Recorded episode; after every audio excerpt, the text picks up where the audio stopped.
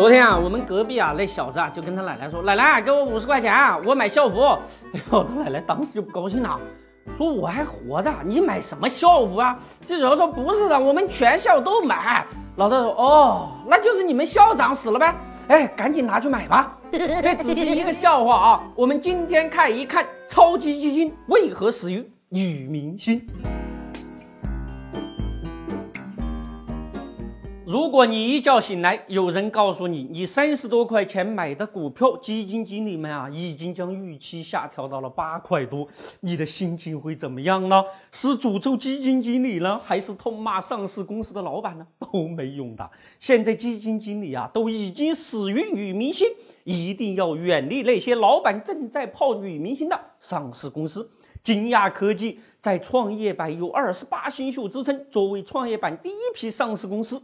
金亚科技的业绩那简直就是王小二过年，一年不如一年呐！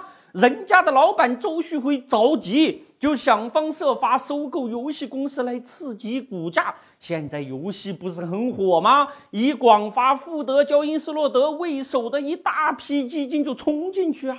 他们那可是超级基金呐！金亚科技简直就犹如吃了兴奋剂一样。股价一度推到五六十块钱的高位啊！好戏才刚刚开始呢，证监会就来了，说你们涉嫌造假啊！金亚科技高位停牌，按照游戏规则作假那是要滚蛋的。以广发为首的基金们呢，纷纷的将金亚科技的预期估值下调到九块以下，亏损计提超过百分之七十五啊！小散户们听到这个消息，心里的阴影面积有多大呢？哎呀，真是防不胜防啊！踏踏实实回去开你的出租车，保证没人跟你下套。金亚科技的财报那简直就是一团糟啊！二零一四年九大财务指标合计调整金额将近十二个亿。啥叫调整呢？证监会都在查他们造假呗。金亚科技为什么要造假呀？老板开销大呀，正忙着追一名叫做佟丽的女明星呢。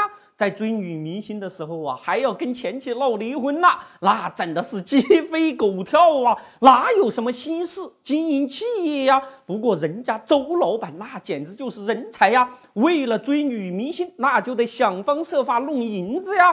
哎呀，就说呀，要收购这个游戏企业，好家伙，一度把股价推到了五六十块钱的高位，人家就在这个高位呀，质押了六千万股的筹码，拿着质押来的这一笔银子，转手又以十二块的价格给自己啊增发了九千万股，左右手这么一倒，哎，筹码呀就多出了百分之五十哈，在以广发为首的一帮。大超级基金的合力之下，本想啊打着市值管理的旗号坐庄，没想到啊玩砸了。大家都知道啊，茅台是一家公认的好公司。当年茅台的财报啊，好几十处打补丁的背后。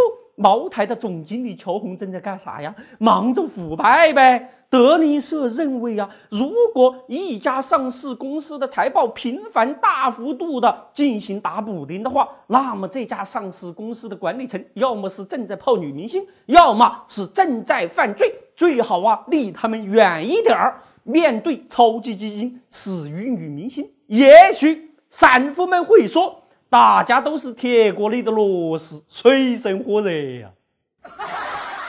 除了每周的视频之外，我们还有一个微信公众号平台“德林社”。如果还想了解有趣、好玩、听得懂的经济学，那就在微信里搜文字“德林社”或者拼音“德林社”，点击关注即可。